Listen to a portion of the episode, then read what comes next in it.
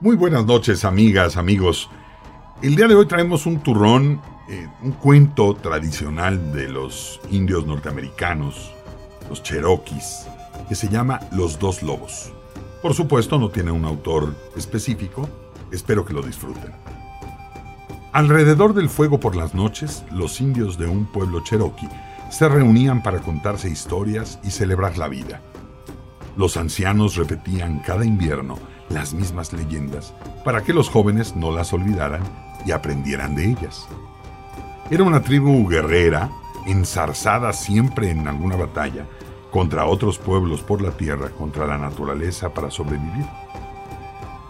Pero la batalla más importante que libramos es la que tiene lugar en nuestro interior, explicaba el chamán de la tribu. En el corazón del hombre viven dos lobos.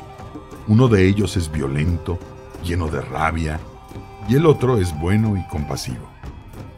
Los niños abrían los ojos, los más valientes gritaban feroces, los más pequeños incluso se asustaban. Una niña muy curiosa entonces preguntó al chamán, ¿y cuál de los dos ganará? Vencer siempre era lo importante para aquellos niños, para aquellos futuros guerreros y guerreras. Ganará aquella bestia que ustedes alimenten, respondió el chamán.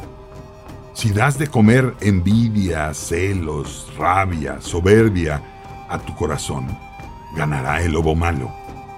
Pero si por el contrario lo nutres de alegría, de compasión, de ternura, de amor, de lealtad, ganará el bueno.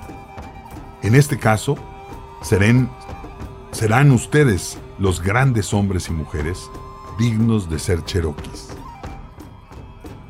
Provecho y que lo disfruten.